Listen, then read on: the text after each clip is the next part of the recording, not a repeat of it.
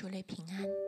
今天我们一起来读《使徒行传》二十五章，从第一节至十三节。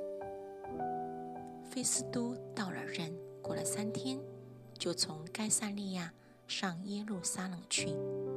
祭司长和犹太人的首领向他控告保罗，又央告他，求他的情，将保罗提到耶路撒冷来。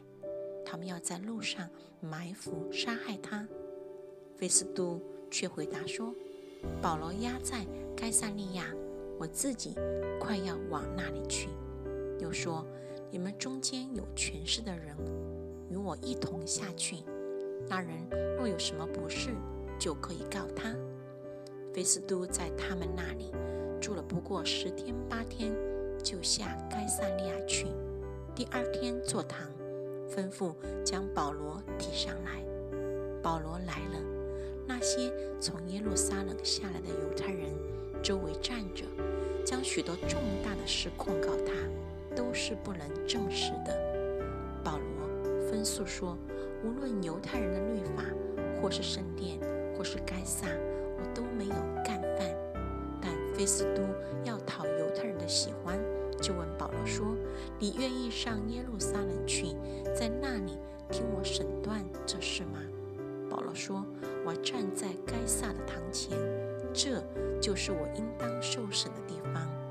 我向犹太人并没有行过什么不义的事，这也是你明明知道的。我若行了不义的事，犯了什么该死的罪，就是死，我也不辞。你们所告我的事。”若都不实，就没有人可以把我交给他们。我要上告于该撒。菲斯都和议会商量了，就说：“你既上告于该撒，可以往该撒那里去。”过了些日子，亚基帕王和百里基士来到该撒利亚，问菲斯都安。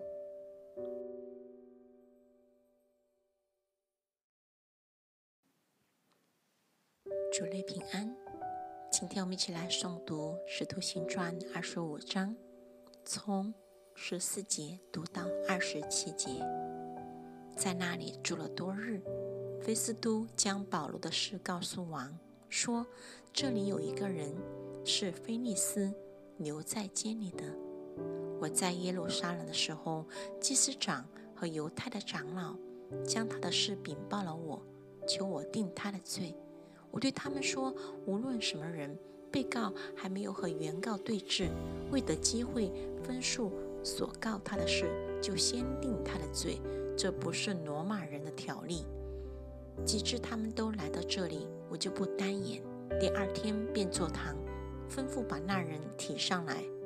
告他的人站着告他，所告的并没有我所逆料的那等恶事，不过是有几样辩论。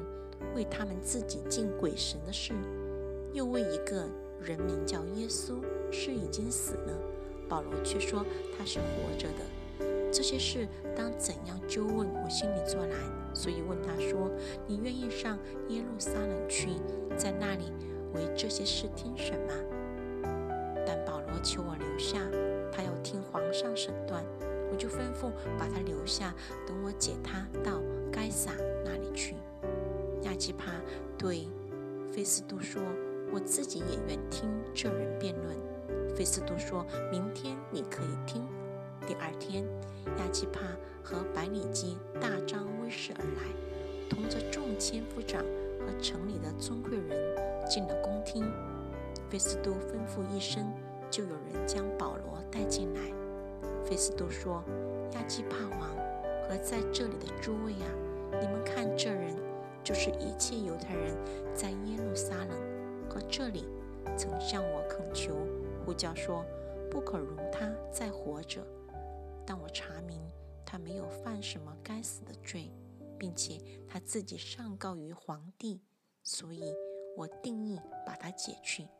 论到这人，我没有确实的事可以证明主上，因此我带他到你们面前，也特意带他到你。亚基帕王面前，为要在查问之后有所沉重。据我看来，解送囚犯不指明他的罪案是不合理的。